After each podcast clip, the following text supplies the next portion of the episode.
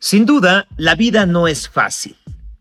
Diría Fito Páez en su canción Al lado del camino, nadie nos prometió un jardín de rosas. Hablamos del peligro de estar vivos. Cada uno de nosotros vive sus propios infiernos y habita con sus demonios particulares.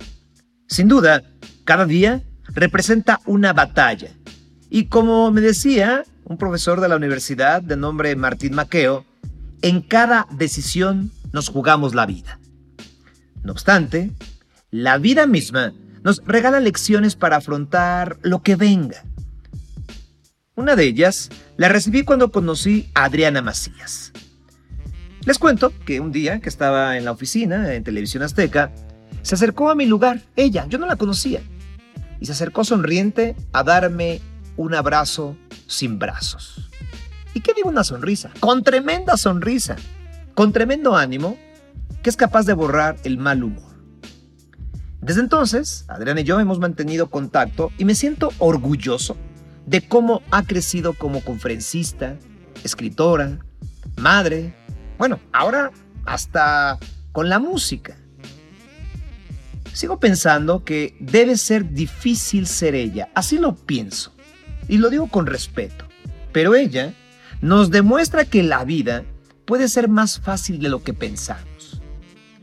Sin duda, me da mucho gusto platicar con Adriana Macías para cerrar el año de este podcast. Adriana, bienvenida a Sin Duda. ¿Qué tal, mi querido Sergio? No, pues al contrario, qué gusto, qué honor cerrar el año con contigo. La verdad que yo te quiero mucho, te admiro mucho y bueno, pues me encanta porque sé que tu auditorio es gente que tiene ganas de lograr proyectos, de salir adelante, que mira la vida desde otro enfoque. Entonces, encantada de compartir aquí contigo. Me da mucho gusto escucharte. ¿En dónde estás? ¿Estás allá en Guadalajara? Acá estoy en Guadalajara, en tu casa, muy, este, muy contenta porque fíjate que es este, ahora sí que eh, la tercera vez que me mudo, parece que ya es la definitiva porque esta pandemia eso trajo, este, oportunidades de cambio y de sacarle lo mejor a cada etapa de nuestra vida, ¿eh? Adri, empecemos por el inicio, como si tú y yo fuéramos unos desconocidos y de pronto empezáramos a tomar un café. Y me cuentas tu historia. ¿Qué es la historia que quieren escuchar nuestros, em, pues nuestro público? Adriana Macías, ¿cuándo naciste? ¿Cómo naciste? ¿Y dónde dejaste los brazos? Fíjate que yo siempre digo esto, yo tenía mucha prisa por nacer y hasta los brazos se me olvidaron. el año no se los voy a decir porque la verdad es que me han dicho que aparento menos edad de la que, de la que tengo, así que así lo vamos a dejar.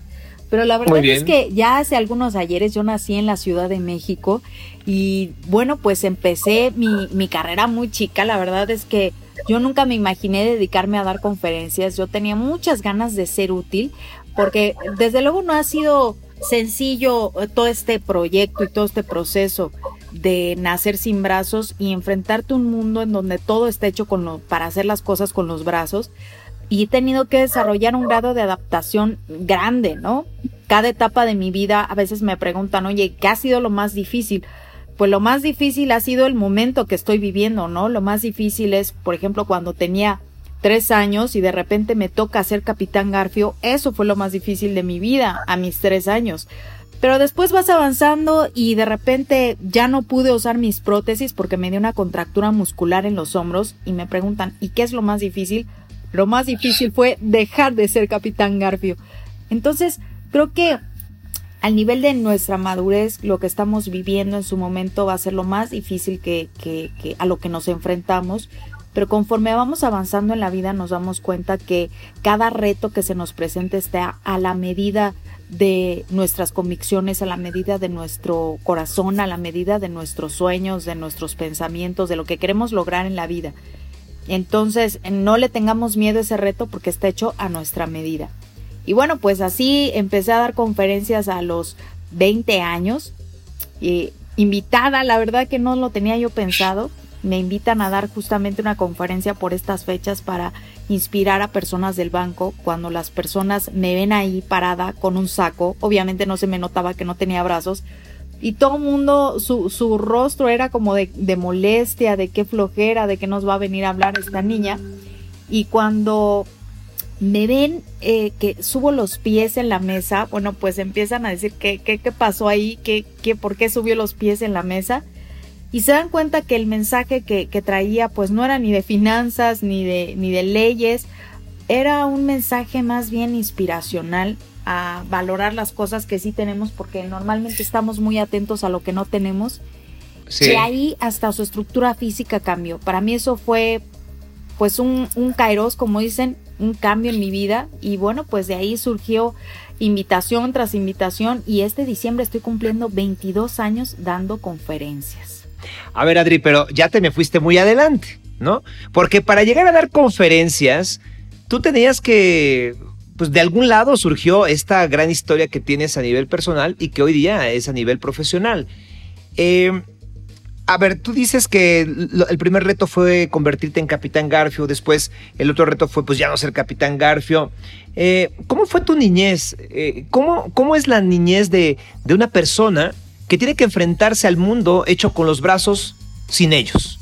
Hoy se los voy a contar desde otro punto de vista, porque hoy que soy mamá puedo casi visualizar, puedo casi visualizar lo que pasó en mi infancia, porque obviamente hay muchas cosas que no recordamos y yo le pregunté muchas veces a mi mamá qué había sucedido y había muchas cosas que como mamá, como papá, a veces el dolor te hace borrar o te hace ver las cosas desde otro enfoque y para mis papás fue muy difícil. Hoy como mamá lo entiendo porque como papá no quieres que tus hijos pasen por dificultades o, o que si las van a pasar, pues tú les puedas ayudar de todas las maneras posibles. Y cuando vi a mi hija eh, a los seis meses haciendo cositas con los pies, tomando su biberón con los pies, tomaba sus juguetes, tomaba mi celular, Sergio, yo que soy de la idea de que los niños no deben tener celular, mi hija tomaba muchas cosas con las manos, pero el celular con los piecitos desde los seis meses.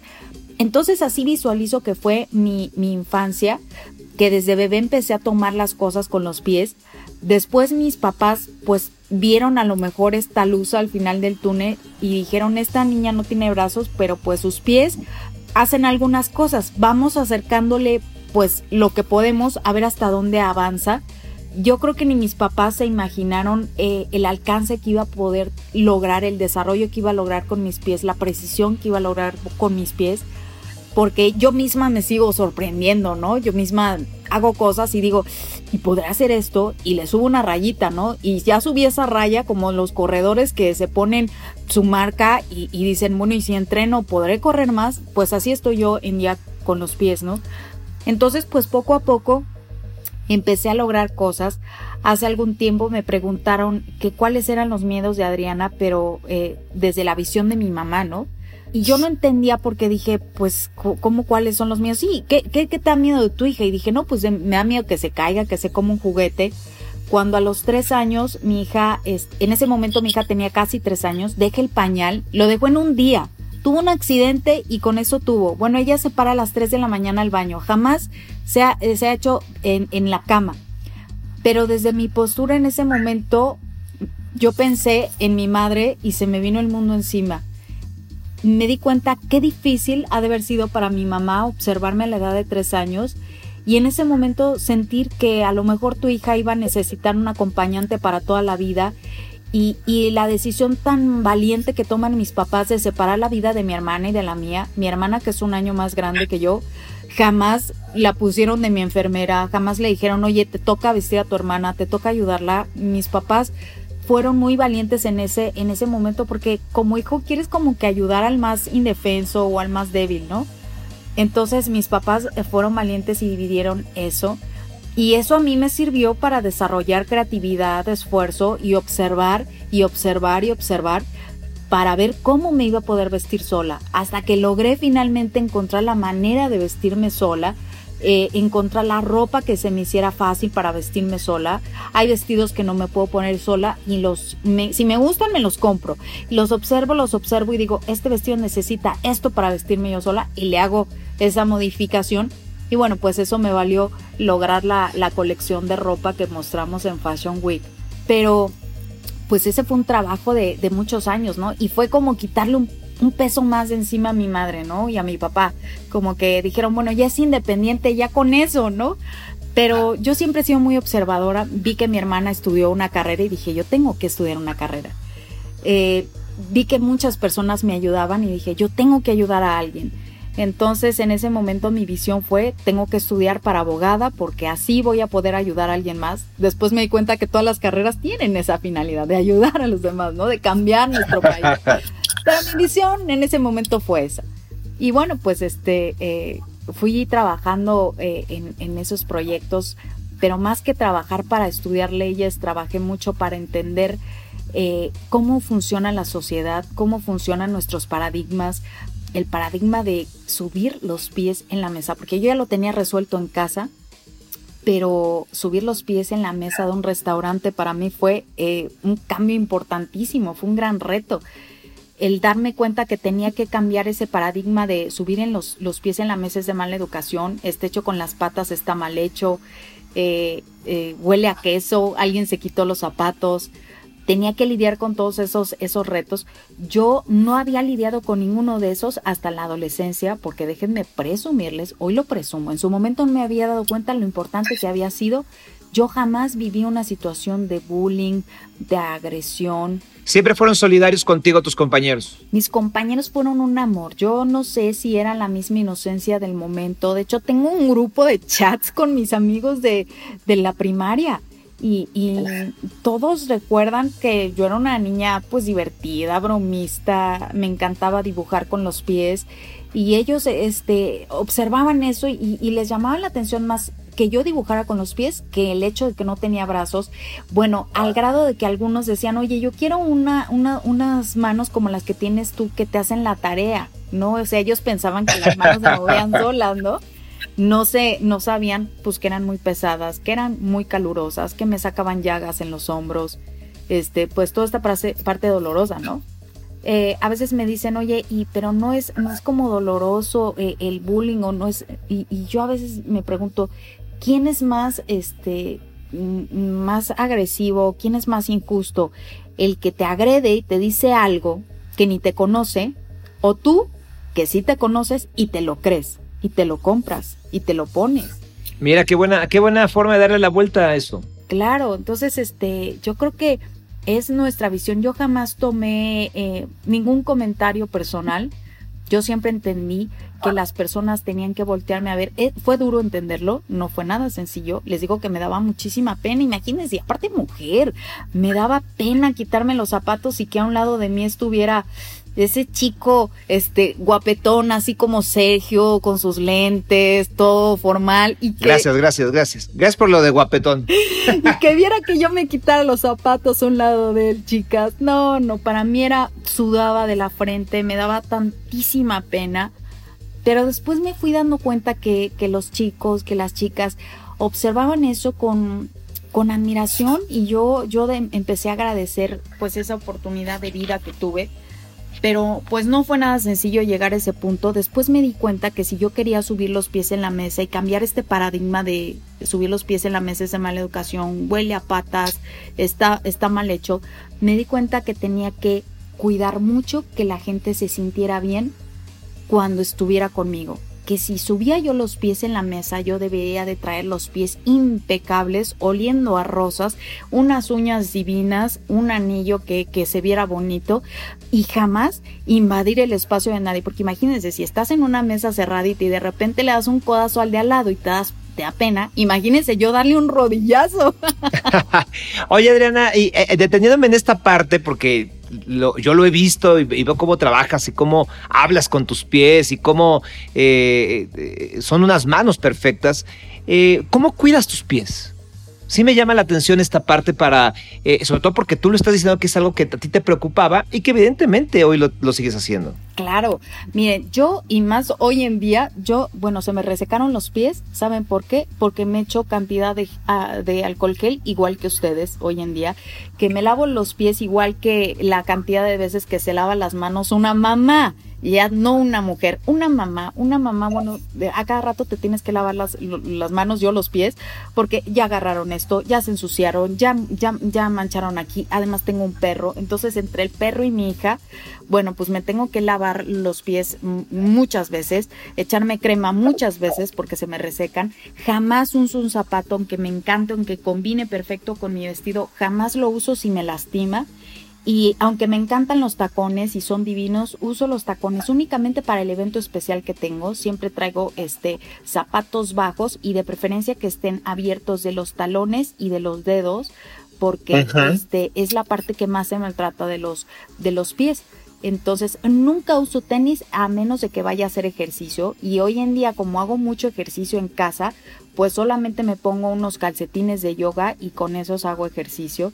Entonces, este, de esta manera, pues no se te hacen callos, te huelen bonito, porque si los traes encerrados en el zapato, pues se guarda el sudor. Y pues la cantidad de veces que, que me lavo, me echo crema y el alcohol gel, pues a fuerzas los traes pues impecables, ¿no? Oye, Adri, eh, de lo que eh, retomando lo que decías hace rato, de que tú te sorprendes a ti misma todavía con el nivel de, habilidad que tienes con los pies, ¿qué es lo más difícil de hacer con los pies eh, en tu caso? O sea, ¿qué es lo que más te cuesta trabajo? ¿Y qué es, eh, digamos que la especialidad más alta que tienes con tus pies? Miren, les voy a decir, lo que más me cuesta trabajo es eh, la parada a las 4 de la mañana las, al baño. a ver, ¿así o no? Ustedes están bien dormidos y en automático se desvisten. A ver, quiero que alguien de dormirse así, de pararse a las 4 de la mañana, ya tenga listo, lista las piernas para subirlas hasta la cabeza o hasta la cadera para bajarte el pantalón, volvértelo a subir y el equilibrio, no solo eso, porque recuerden que cuando despertamos a las 4 de la mañana casa al baño, el equilibrio no es tan bueno, ¿eh? Claro, sí. Y más si te anda de la pipí. O sea, vas porque vas, sí, sí, sí, sí. Entonces, no solo eso, cámbiate un pañal a esa hora, a las 4 de la mañana, él prepara el biberón y todo eso. Eso fue muy difícil para mí, sin embargo lo tuve que hacer porque quiero presumirles que era yo y solo yo, este, la que me paraba a todas horas a atender a mi hija, a darle eh, su lechita las, las tres veces que se paraba en la madrugada, ¿no? Este, yo era la que la atendía. Entonces, este, eso es lo que más trabajo me costó. Hoy en día, este, pues esa, esa parada. Pero eh, hoy en día, como les digo, cada cosa que voy haciendo, este, para mí ha sido como que subir la raya y es más difícil y más difícil. Hoy en día mi reto más grande es tocar el chelo. Para mí ha sido, mm, de verdad, nada me había dolido tanto los dedos, el pie, las piernas, como el empezar a tocar el chelo. Para mí fue un descubrirme, un ponerme un reto, porque la verdad es que ya nada me había, nada me costaba tanto trabajo.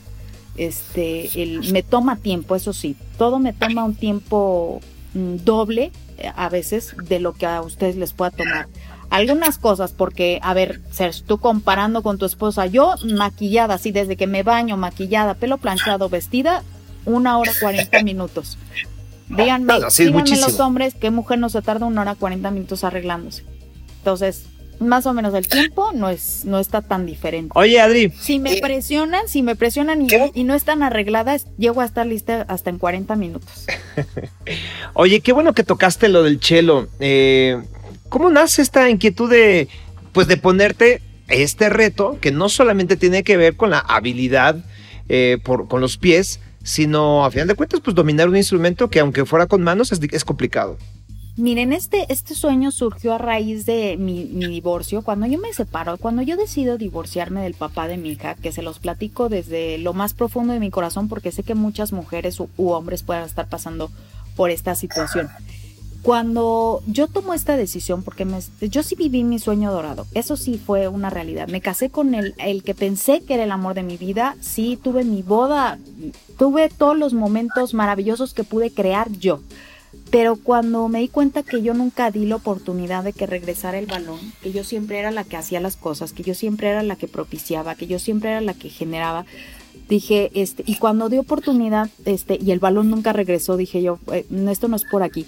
Y me dolió muchísimo, pero quise tomar esta decisión y para mí fue muy difícil eh, mm, volver a encontrarme, no, no, no me encontraba, me sentía como muchas personas muy, muy deprimida, muy devaluada, con muy poca autoestima como mujer, porque todos tenemos muy buena autoestima, puede ser como hijos, como, como profesionales. Yo tengo muy buena autoestima como profesional. Me sé que soy muy buena en mi trabajo y soy muy disciplinada y me apuro y todo.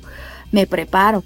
Pero en cuestión de mujer, a ver, imagínense, si las mujeres de repente se sienten este, feas porque están gordas o porque tienen una cadera o porque les salió un barro y no quieren salir y están buscando la manera de disimularse ese barro, esa, esa arruga, yo cómo le hacía para disimular que no tenía brazos. Y más cuando la gente era muy, muy insistente en decirme, oye, qué, qué maravilla de hombre que se fijó en ti pudiéndose casar con cualquiera y se, se, casó contigo y tú que no tienes brazos. Entonces yo me, me compré una deuda que para empezar mm, nunca, nunca la busqué, ¿no? Entonces, este, decido encontrarme a través del arte. Yo ya pintaba, pero no, no me llenaba y a mí siempre me ha gustado la música. Y yo creo que el chelo fue el que me eligió a mí porque me dijeron, pero además porque el chelo pesa tanto y está bien, es difícil hasta transportarse. Y dije, si hubiera elegido el pandero, a lo mejor este no hubiera aprendido nada, nada diferente, ¿no? Ajá. Y este, y para mí fue muy, muy difícil hasta crear la manera en la que lo iba a tocar porque tuve que diseñar un arnés para poder tomar el arco y que no se me cayera porque mis dedos son chiquitos. Este, eh, tuve que entrenarme mucho en abdominales para aguantar el tiempo que tengo que estar con los dos pies y aguantar la pisada en las cuerdas y poder tocar. Pero este, eh, cuando empecé a tocar, para mí fue, no saben cómo, cómo me sentí de, de feliz de, de volver a, a, sentirme que podía hacer algo, volver a sentir esa satisfacción que hace mucho tiempo que no sentía de, logro, de, de, soy buena para, para esto. Claro que, y puedo mejorar, ¿no? Aunque hubo muchos momentos que volteé a ver al maestro y le decía, oiga, maestro, usted que tiene tantas estudiantes, ¿cómo me ve? ¿Sí, sí cree que sí la hago o, o mejor, o mejor tiramos la toalla? me encantó que él me volteó a ver y me dijo, Adri, tu maestro soy yo. Así es el maestro a veces lo volteamos a ver al cielo y decimos, ¿es en serio? ¿Es en serio que voy a pasar por esto? ¿De verdad me vas a hacer pasar por esto? Y si él pudiera hablarnos o si pones mucha atención, te va a decir eso. Tu maestro soy yo. Yo sé de que eres capaz, yo sé de qué te hice y yo sé para qué estás hecho. Entonces fue así como, como empecé a tocar y bueno, pues este quiero presumirles que ya llevo dos canciones ahí aprendidas. No lo he sacado al público porque no quiero que lo escuchen y que digan, sí parece esa canción, sí suena, mira, la toca bien. Desafina, pero bueno, ¿qué esperaba? Toca con las patas. Quiero que lo escuchen y que ustedes puedan eh, cerrar los ojos y que piensen, no sabemos si lo está tocando con las manos o con los pies, ¿no? Entonces yo he querido perfeccionar y ahí voy, ahí voy en ese, en ese perfeccionamiento, pero principalmente lo hice, lo hice para eso, para cuando te sientas mm, muy devaluado, búscate un gran reto búscate algo que te fortalezca el espíritu. Oye, Adri, eh, ¿qué edad tiene tu hija? Mi hija hoy en día tiene cinco años. ¿Y cómo ella ha interactuado? Ya, ya nos dices que, pues que tu, tu deña también empezó a utilizar eh, los pies, aunque ella tiene sus manos y sus brazos. Pero ya a esta edad de cinco años, ¿cómo interactúa con, con la falta de brazos tuyos? ¿Le da importancia, no le da importancia? ¿Cómo lo toma? ¿Qué le has dicho? Esto, esto les va a sorprender. A mí me sorprendió porque yo pensé que mi hija, para empezar, me iba a preguntar por qué no tenía brazos ya más grande. Por, yo pensé que más o menos como a esta edad ella iba como a tener conciencia de mi mamá no tiene brazos. Ella me preguntó por qué no tenía brazos con las pocas palabras que sabía a la edad de un año y medio. Todavía ni siquiera sabía caminar bien. Mi, mi mamá y yo estábamos con ella y de repente ella estaba en su cunita y le habló a mi mamá, ni siquiera me habló a mí, le habló a mi mamá y le dijo, Abu, Abu, mamá, y le enseñó su brazo. Y mi mamá se quedó así como, ¿es en serio no? Y me habla y me dice, oye, es que creo que me, como que me pregunta algo, ¿no? Y, y, mi hija nunca se me va a olvidar esa mirada que tú la has de reconocer en tus hijos, como cuando te estoy preguntando a ti, mamá, por qué le hablas al papá. Y yo, honestamente, pues sin saber muy bien de qué se trataba, lo que mi corazón fue eh, guiado es decirle, ¿qué pasó, mi amor? Tú me puedes preguntar lo que tú quieras, y ella se me quedaba viendo y que me vuelve a decir, mamá, y me enseña su brazo. Y le digo, mami no tiene brazos, mami, así es. Y se me quedó viendo, me bajó el tirante de la pijama, que ya nos íbamos a dormir, me, me revisó me volvió a subir el tirante y me dijo, ok, mamá. Oh. Entonces ella cada, cada tres semanas más o menos me volvía a preguntar, mamá, y me enseñaba. Y yo otra vez le decía lo mismo, obviamente volvió, eh, iba creciendo su vocabulario y más me preguntaba, mami, ¿no tienes brazos? Y un día se me ocurrió preguntarle, oye mi amor, ¿dónde estarán los brazos de tu mamá? Y ella me dijo, en la luna. No.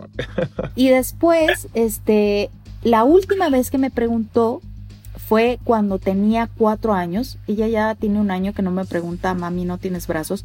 Eh, la última vez que me preguntó y, le dije, ¿dónde están los brazos de tu mamá? Y me dijo, en la luna. Y yo le dije, oye mi amor, ¿y si hacemos un cohete y vamos por mis brazos y, nos los, y me los ponen? Y ella se me quedó viendo con cara como de raro y me dijo, no mamá. Y como que en ese momento ella pudo como concretar en su mente, mi mamá no tiene brazos, pero si le pusiera los brazos ya no sería mi mamá. Entonces como que eso, eso para ella fue así como, como punto final al tema. Y esto se los voy a decir porque no me lo vas a preguntar, pero te quiero presumir que, que yo no he corregido. ella, todos sus dibujos de las princesas, de las muñecas que hace, los dibuja sin brazos. Todas. ¡Wow! Pues que tú, tú, eres su princesa, Adriana. Sí, no, bueno, yo estoy, bueno, que me la como, la amo. Obvio, hay días como todos los papás la quiero ahorcar, pero hay días, pero no, ella, ella es, ella es un amor y todo, y, me ayuda, y ella es muy observadora. Ella, por ejemplo, sabe que hay cosas que yo parada no puedo agarrar, y este ella corre y las agarra o luego me dice oye me traes esto y yo para enseñarle que bueno pues que ella también tiene que hacer algunas labores les digo no mi amor tú tú hazlo tú tráelo y, me, y le digo, a veces le digo, yo no puedo traerlo. Y me dice, sí, agárralo así. Y me hace la seña como que la agarre con la barba y el hombro, como a veces agarro algunas cosas, ¿no? sí se da cuenta cómo, cómo hago las cosas. Y este, y les presumo, yo al día de hoy la, la, la baño, la visto, la peino. Mi hija, yo soy mamá y hoy en día mamá 100%, ¿eh? No, no lo dudo, no, no lo dudo. Te he visto hacer manualidades cuando tenías las cápsulas en Venga la Alegría eh, te he visto en, tus videos eh, con el chelo, eh, evidentemente con todas tus, tus conferencias. adelante, quiero preguntar algo que de pronto me ronda a la cabeza y yo estoy seguro que, las personas que nos escuchan también. Yo, yo te conozco muy bien, te quiero con todo el corazón y te admiro. Y a veces, más bien, y, alguna de las cosas que a mí más me gusta de ti es que siempre te encuentro de buen humor. Sé que tendrás tus días malos como todos, pero en la generalidad te encuentro de buen humor y optimista. ¿De dónde sacas este optimismo? ¿Es un escudo ante, ante la adversidad? ¿O, o cómo es que tú transformas eh, algo que tienes en contra y no lo contagias a los demás? Mm, fíjate que yo creo que, que, una, hay muchas cosas que yo considero que todos tenemos ciertas bendiciones y que es nuestro talento y que es nuestra virtud. Habrá algunos que la tengan que, que buscar y, y, fortalecer, pero yo creo que esta, esta virtud ya desde que tenía eh, uso de razón la tengo, tengo muy claro que todo es pasajero, ya pasará, nada es para siempre, ¿no? Y he estado muy, muy triste, he vivido muy momentos muy difíciles. Les comparto que, pues, por ejemplo, momentos de, de, de, de dualidad, de estar muy feliz y estar pasándola mal. Y, y, tenemos que vivir el aquí y el ahora. Yo tengo muy claro que siempre hay que vivir el aquí y el ahora y qué puedo hacer en este momento, ¿no? ¿Qué, qué, qué está en mis posibilidades? por ejemplo, cuando estaba en el tratamiento de embarazo, que no podía embarazarme y que de repente te daban la noticia, pues después de todas las inyecciones que se puso, que eran cinco inyecciones diarias, aprendí hasta inyectarme sola y que de repente te dijeran, pues no pegó. Y, y con ese shock emocional y con el montón de hormonas que traes y todo, y de repente párate en un escenario y di, vamos a ser optimistas, la vida es bella. ¿Cómo le haces? Pues porque eso es lo seguro que tengo. La vida es bella porque en ese momento estamos vivos y en ese momento esto es lo que tengo. Entonces esto es lo que hay que disfrutar. Me bajo del escenario y vuelvo a caer en la realidad que no soy mamá y, vuelvo a llorar y vuelvo a... Pero luego de repente me acuerdo que, es pasajero y que mañana va a ser otro, otro día, otra oportunidad y ya pensaré diferente o ya haré algo al respecto. Pero soy muy de, de vivir esas dos cosas, ¿no? El aquí y el ahora ¿Qué puedo hacer hasta ahorita? No puedo hacer nada más que llorar. Lloremos, porque es muy importante que también nos desahoguemos. Hay veces que me acuerdo mucho que mi papá, eh, porque es el que, a ellos son los que más le toca verme en esos procesos, ¿no? Tanto a, mi madre como a mi papá. Este, mi papá de repente me veía y me dice, oye, este, ¿quieres platicar o, qué quieres hacer? Y le digo, quiero estar así. no quiero tener ninguna expresión ni de tristeza, ni de sonrisa, ni de enojo, ni de nada. Quiero estar simplemente así, seria, porque creo que todos necesitamos hacer una pausa en nuestra vida. Cuando hacemos una pausa, nuestro cerebro tiene la oportunidad de tomar aliento, de, de, recuperarse, de, despertar la creatividad, porque a veces lo saturamos con la idea de no puedo, estoy triste, porque me dejó? porque no lo logré? Se fue, no hice, me transaron, me robaron, me engañaron, me duele, me apena, ya no lo quiero, si lo quiero. Y tienes tan saturado tu cerebro de todos estos pensamientos que no le das una pausa. Dale un descanso y no tengas ninguna expresión en tu rostro, ni de risa, ni de enojo, ni de tristeza, de nada cuando haces una pausa así, tu cerebro tiene esta oportunidad de volver a recuperar la paz, le das oportunidad de que piense, de que sea creativo, de que encuentre una respuesta, de que encuentre sanación, ¿no? Y eso es lo que practico. Oye, regresando a, la vida cotidiana, eh, llega Adriana por primera vez a un restaurante, tus acompañantes pues ya lo conocen, nadie se va a sorprender, pero la gente nos seguimos sorprendiendo. Ya no te incomoda, ¿o sí? Mm, no, no, no. La verdad es que hoy en día, pues ya a mi edad, ya obviamente viejo lo de mar. Ay, sí, cálmate. Miren, yo soy muy discreta cuando hago algunas cosas con los pies, pero hoy en día les voy a confesar, si yo quiero llamar la atención, sobre todo de si quiero hablar con alguien, que, que, por ejemplo me cuenta, ahí está Sergio, le voy a sacar una entrevista, yo subo el pie para que me vea. Yo sé que, le va a llamar la atención y que se van a acercar a preguntar. Pero si no quiero llamar la atención, sí, sí, sí suelo ser muy discreta, se nota muy poco, pero de repente a veces me ganan, les voy a platicar esto que fue muy chistoso. Una vez hace pues justo hace un año, este, hacía mucho frío, traía un abrigo negro, pantalón negro y, y, no habíamos comido y eran las 10 de la noche, o sea que solo había desayunado y eran las 10 de la noche. Yo moría de hambre, llegamos a un restaurante, a esa hora pues encuentras restaurantes más romanticones, tipo restaurant bar, no tienen todas las luces y era un restaurante que estaba a media luz. Entonces, este, como veníamos de una celebración, me dicen, oye, ¿qué, ¿qué? Pues hay que tomarnos una sangría. Bueno, una sangría. Total que este mm, llega el mesero con mantel blanco, imagínense la escena, mantel blanco, charola de 10 sangrías que traía. Y, y, este, pero adelante del mesero de, la, de las 10 sangrías llega un mesero y nos deja una canasta con pan y totopos. Muy retirado de mí, quiero confesar. Yo moría de hambre y yo lo que hice fue subir mi pie y este y alcanzarla el pan y, y los totopos. Y este mesero que traía las sangrías alcanza a ver que se estira una mano ahí toda mega larga, dio un brinco, a esa una imagen se asustó, se cayeron todas las copas en la mesa, mantel blanco se rompieron, la sangría todos asustados si se había cortado a alguien, no, no, fue, fue de verdad un trauma para el pobre mesero. Y cuando le preguntaban, oye, ¿qué pasó? Él no podía decir, pues la mujer esta que le salió la mano larga hasta por acá. Entonces yo con Auni así yo queriendo rescatarlo el pan o algo, pero no, si todo le cayó vidrio y este y todo el mundo me decía, ya ves, por tu culpa. Entonces me pasan cosas muy divertidas. Hoy en día pues ya con esta madurez pues ya me río pero pues en la adolescencia fue, pues esa fue, la complicada, ¿no? Y luego te gusta un chico, no le, no tienes tanta confianza. Esa, esa, esa época la recuerdo difícil. Y hoy les quiero compartir algo que seguramente ustedes están viviendo ahorita. Qué duro es no poder tocar. Qué duro es no poder abrazar a alguien. Eh, hoy en día lo están sintiendo, yo lo he vivido muchas veces porque yo no podía abrazar a mis amigos. Imagínense cómo se iba a ver una chava de 16 años con las piernas en los hombros o en los brazos de un, chavo. Pues no. Pues Sexy sí, Adriana, ¿eh?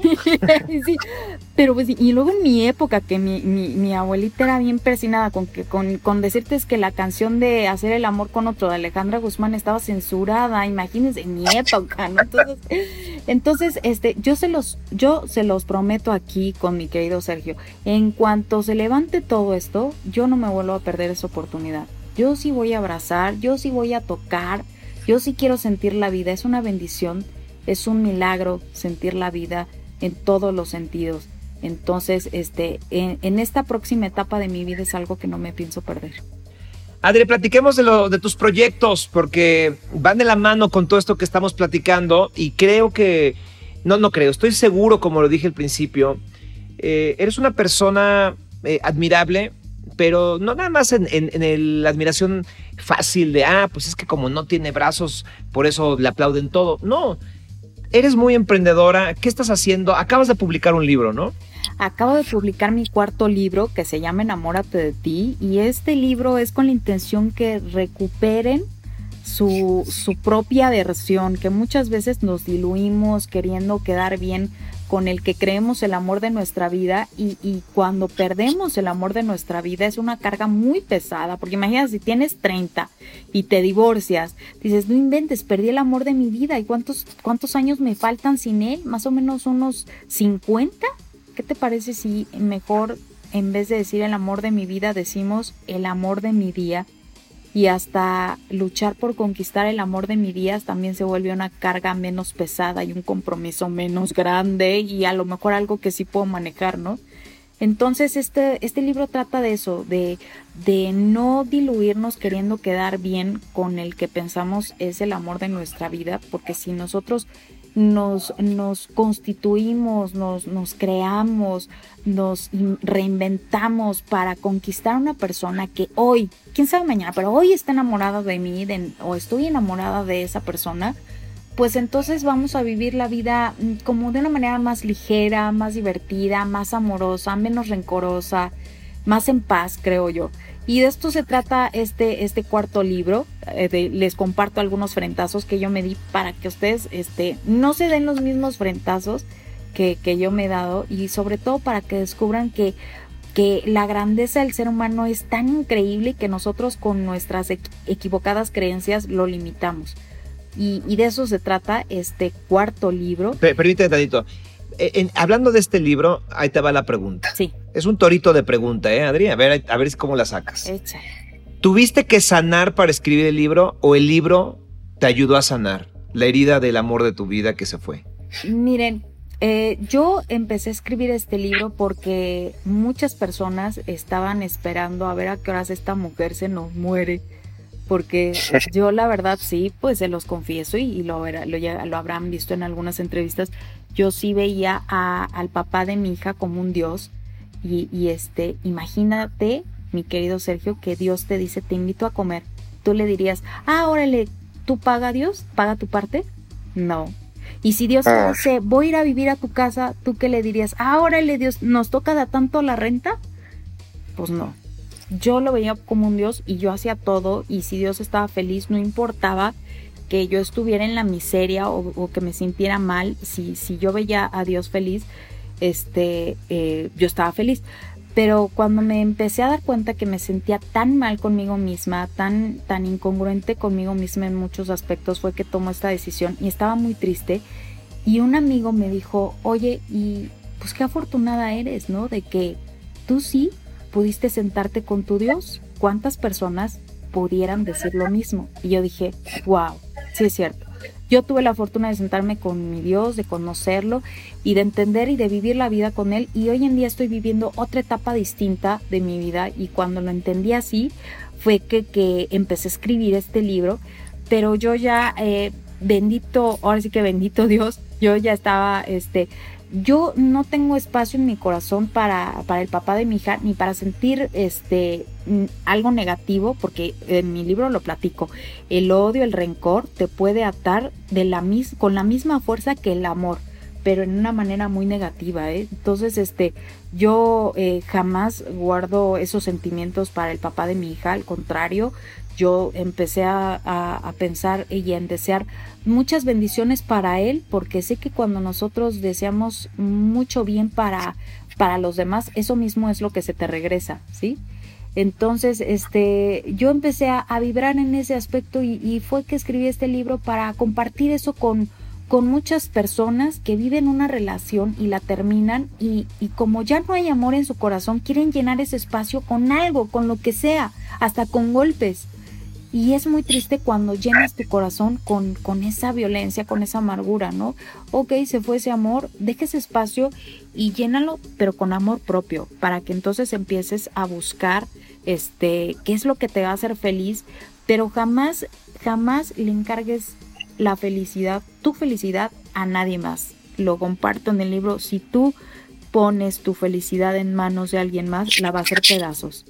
Y no es que la quiera hacer pedazos de manera intencional, sino porque nosotros a veces nos equivocamos. ¿Cuántas veces metemos la pata pensando que era lo mejor que podíamos decidir y a la mera hora te das cuenta la regué caer, pero gacho, ¿eh? Claro. Oye, ¿en dónde, dónde se puede comprar el libro? El libro lo encuentran ya en Amazon o ya estar en las librerías de manera física, ya va a estar en todos lados, así que búsquenlo, es un excelente regalo porque además parece caja de chocolates, les va a encantar cómo está el libro diseñado. Está muy bonito, se lee rápido, está rico, porque a mí me gustan los libros así, de esos que los abres y te dan ganas de leerlos, ¿no? De los que los abres y dices, ay, está muy, letra chiquita, muy lleno, no me afloguera. No, está, está ligero. Oye, y de conferencias, cuéntanos de, alguna. Y bueno, pues este año empiezo con una conferencia que se llama Reprograma tu vida, que está justamente pues un poco basado en este aspecto, pero trae cosas que yo, yo empecé a trabajar la meditación mucho y me encantó el poder de la meditación, entonces comparto mucho justamente esto que yo he aprendido, que es la meditación y enfocarnos en cosas que, que nos, el poder de nuestra mente, que es increíble, es extraordinario yo este, lo había trabajado de manera inconsciente, no me había dado cuenta, y cuando lo trabajas de manera consciente dices, wow. Entonces, eso es lo que comparto ahora, esa es mi nueva conferencia que traeremos una gira para este año, esperemos ya empezar presencial, si Dios quiere. Extraordinario. Oye, em, antes de pasar a otra, a otra sección de la misma entrevista, me gustaría que le dieras un mensaje a, a, las personas que nos escuchan. Ya nos hablaste exactamente del abrazar, que dijiste eh, el mensaje que todo el mundo pensamos, ¿no? De pronto eh, eh, vemos a los abrazos o los veíamos como devaluados y ahora que no los tenemos, que nos los arrancaron, los extrañamos de una manera importante. Pero ¿qué otra cosa pudieras resaltarle a, las personas que te escuchan sobre este año que ha sido tan complicado? Fíjate, mi ser, que como decías al principio, que en cada decisión nos jugamos la vida Hoy más que nunca nos damos cuenta que salir de nuestra casa es jugarnos la vida. Es algo que no, no lo habíamos como conceptualizado así. Que cada día nos estamos jugando la vida. Y que cuando nos dicen vive como si fuera el último día de tu vida, pensamos que era vivir de todo. O sea, balanzarme en todo, garme en todo, comerme todo. Y no, no, se trata de que cuando tú te acuestes, te acuestes tan en paz que digas, hoy podría morir y, no me quedaría con una pendiente, ¿no? Al día de hoy de mi vida. Es decir, que, que al día de hoy me quedo en paz con mi hija, al día de hoy, con la chamba que tenía que hacer el día de hoy, con eso, hoy soy mejor de lo que era cuando me desperté, porque el día de hoy avancé un poquito, el día de hoy hice un abdominal más, el día de hoy comí una galleta menos, que a lo mejor quería dejar el azúcar. El día de hoy fui más cariñoso, el día de hoy le hablé a mi tía, a mi abuelo, a mi papá. El día de hoy, eso, eso poquito que hiciste el día de hoy que hizo la diferencia el día de hoy, que hace que hoy, hoy me duerme en paz porque hoy tengo un pendiente menos. De eso se trata la vida, de eso se trata esta frase y este y eso es lo que yo estoy eh, empecé a hacer en estos días es acostarme y dormirme en paz eh, jamás me acuesto sin decirle a mi hija, mi amor, te amo.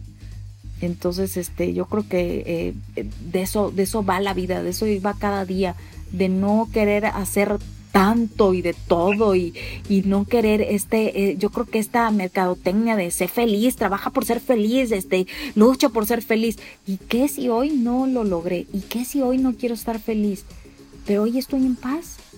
Entonces, la felicidad no está peleada con la paz entonces creo que eh, cuando nos acostemos, cuando te duermas, que te acuestes en paz, con que avances lo poquito que tenías pensado en el día de hoy, que logres tu meta del día de hoy, de eso se trata. Es extraordinario escucharte, Adriana. Y ahora vamos a pasar a una sección que a mí me gusta mucho para rematar esta charla y que son las preguntas del fin del mundo. Ahí te van, Adri. A ver, Adriana Macías, si fueras gato o perro, ¿Qué nombre te gustaría que te pusieran? Fifi. muy bien, muy bien. ¿A qué famoso le robarías un beso? Ay, a Luis Miguel. ¿De plano? ¿Fan de Luis Miguel? Sí, no, sí, sí, sí. sí. Ya aunque esté cachetón y pelón, así. no importa. Muy bien. ¿Cuál es tu canción favorita de Luismi? Mi canción, Por debajo de la mesa. Vámonos, cochinota. Sí, pues oye, esa era la única manera en la que yo podía concebir el, tocar a una persona. Oye, ahora la voy a hacer por arriba de la mesa. Muy bien. A ver, ordena del 1 al 4 estos pecados, es decir, del que más cometes al que menos. Ajá, ok. Lujuria, gula, pereza y vanidad. Ay, vanidad, gula, lujuria y pereza. Eso. Vas en un avión y te dicen que se va a caer. Ah, ya lo viví, Sergio. ¿Cómo que ya lo viviste? A, mí ya me tocó estar en un avión y que se le apagó el motor al avión y toca aterrizaje forzoso. Pero a ver, venga la pregunta, ¿cómo va? No, no, no, a ver, a ver, cuéntanos esa parte. pues yo iba en un vuelo y de repente, pues ya que de tantos viajes más o menos como ubicas el movimiento del avión. Y yo de repente sentí clarito como cuando frenas en un auto y voltea y, volteo y todo tranquilo cuando de repente pasa la sobrecargo corriendo y nos da el anuncio que se, se, le acaba de apagar un motor al avión que estamos buscando el aeropuerto más cercano porque además el avión empezó como a perder un poco de altura. Y entonces está acaba yo despegar de Guadalajara y el aeropuerto este más cercano era el de Zacatecas. Entonces este pero yo no sabía que los los este no sé si todos los aeropuertos pero sí este tienen una pista aledaña no es la pista principal para aterrizajes forzosos. Entonces cuando el, avión empieza como a descender, yo dije, no, no, no, no llegamos al aeropuerto. Ese momento sí pasa como en las películas, no sé por qué, pero sí tu cerebro hace como este refresh de, de este recapitular de toda tu vida. Y sí pasa, pues pasa por ahí. Y, y, normalmente piensas que cuando te dicen ese anuncio en el avión, la gente va a gritar y así, como en las películas. El avión venía todo el mundo venía callado. O sea, el avión venía a, no, no, una tumba. O sea, es, es algo realmente imponente. Sí, es muy, muy fuerte vivirlo. Y este, pues bendito Dios, aterrizamos en Zacatecas. El, el, aeropuerto no estaba preparado para el tipo de avión que era, entonces nos bajaron por, por el lado de las maletas, por montacargas, no en escalera y pues tuve que esperar ahí para que llegara otro avión que le dicen el avión de rescate porque yo además yo iba a una conferencia en Monterrey entonces tuve muy poco tiempo para recuperarme. Mucha gente ya no se quiso subir al avión y yo sí me tuve que subir al avión pero, bueno pues ya después se, se, se, te va pasando el miedo pero sí ese momento sí sí fue fuerte sí. Fue mejor tu anécdota que mi pregunta así que voy a pasar a otra. Ok. A ver tienes la posibilidad de actuar en una película van a, donde te van a pagar un millón de dólares y que será un fracaso. Tú sabes que va a ser un fracaso, pero te van a dar un millón de dólares. O tienes la opción de actuar en una película por 200 mil pesos de sueldo, pero sabes que te va a dar la nominación a un Oscar. ¿Cuál eliges? La de la nominación al Oscar. ¿Por qué? Porque ya con la nominación al Oscar hago otras 20 películas que me van a dar 20 millones de dólares. Bien, bien, bien, bien. y porque obviamente estar ahí y, decir, se lo, se lo debo todo a mi manager, ha de ser increíble, ¿no? A ver, pero ¿cómo la, a ver, Adriana Macías va a recibir el Oscar y cómo lo recibes, Adriana? No, no, no, ahí sí, ahí sí, mi querido Sergio, ahí sí, yo practico y practico para que el equilibrio no me falle y ahí parada en un pie, este, con mi Oscar, ese sí lo agarro porque lo agarro, ¿no? Sí, sí, sí, sí. Y, ahí sí te llevaría zapatos de tacón también. También, claro, sí, sí, sí, sí. Sí. O me, pongo descalza para aguantar el momento del equilibrio y agarrarlo, pero no de que lo agarro, lo agarro, ¿no? Si ese momento. Hay momentos que dices, este no me lo pierdo. Ya ves cómo necesitas como nada más una motivación para hacer cosas increíbles, busquen su motivación, busquen su inspiración. Se te poncha una llanta del auto en la madrugada. ¿Quién de tu agenda sabes que te va a contestar sí o sí? Ay, pues el amor de mi vida, mi, este, Enrique.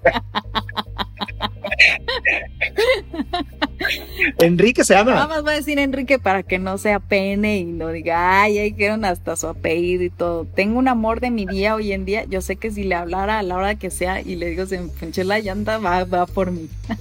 o sea, ya, ya reconstruiste la parte sentimental de la vida. Sí, bueno, sí, no.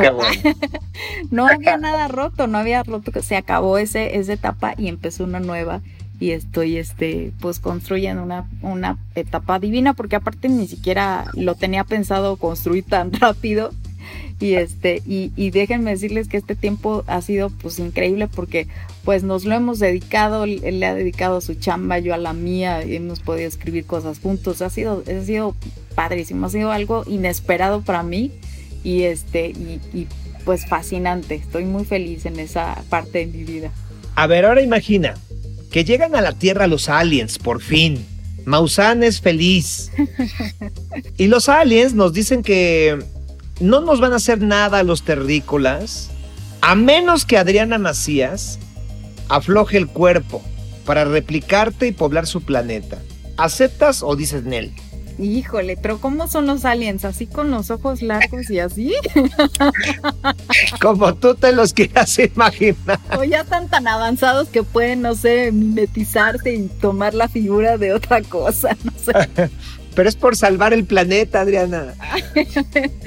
no, ay, no, bueno, ay, no, oye, esta pregunta está difícil. No, no, híjole, no, no, no, no, este, ay, qué horror. Híjole, solo que sea por salvar el mundo. Pero que me aseguren que sí se va a salvar el mundo. Yo que cada vez que hablo, güey, no pudimos salvar el mundo, pero gracias por echarle ganas. No, mi no, y luego con eso de que creen que para mí es muy fácil ponerle las piernas en los hombros a cualquiera, pero no, no, no, no, yo soy nada de elasticidad. Y es que dicen como yo no le puedo echar la mano a todo mundo, pero pues porque no tengo, pero ¿qué tal echar pata? Eso sí podría, ¿no? ¿Qué tal echar pata, Adriana? ¿Qué tal? Pero no con todo mundo, y así son los aliens, híjole, no, está muy difícil. Oye, ¿qué parte de tu cuerpo se merece un aplauso de pie? Mis pies. Pues sí, estaba muy fácil. Sí. A ver, conoces al amor de tu día, como tú lo dices, pero tiene algunos defectos.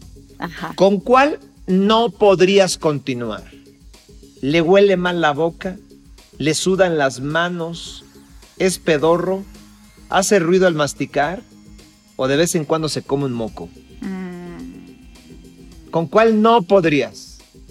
¿Con cuál no podría? Que le huela mal la boca. O sea, llega Luis Miguel, te dice qué onda, pero si le huele mal la boca, adiós Luis Miguel. Mm, este, ah, caray. no, pues le doy un chicle. con el chicle se le quitaría? No, pero ya, o sea, ya de por vida dijiste. Pues sí. Un tequila para que afloje. Que afloje el cuerpo y de por ahí se le quite el mal aliento. y finalmente, mañana es el fin del mundo, Adriana. Ya los aliens no, no quisieron nada con nadie de nosotros. Mañana se acaba el mundo. ¿En dónde lo esperarías? Pues en, en mi casa con mi hija y con Enrique y mis papás. Muy bien, sin duda es una persona extraordinaria, Adriana Macías. Sin duda disfruto mucho aprender de ella y yo espero que ustedes también lo hayan hecho. Querida Adriana, muchas gracias por estar aquí con nosotros. Ay, al contrario, mi querido Sergio, muchísimas gracias por invitarme. Espero que lo que les haya compartido les sirva. Pónganlo en práctica. Háganle sus adaptaciones y pónganlo en práctica porque la vida es un milagro que pasa por enfrente de nosotros todos los días de nuestra vida. ¿En dónde te pueden seguir en tus redes sociales, tus canales o en dónde pueden estar cerca de ti? Adriana Macías Oficial, ahí me encuentran en YouTube, en Facebook, en Insta, en todos lados ahí en Adriana Macías Oficial y bueno, pues ahí traemos cosas muy padres también para que nos sigan.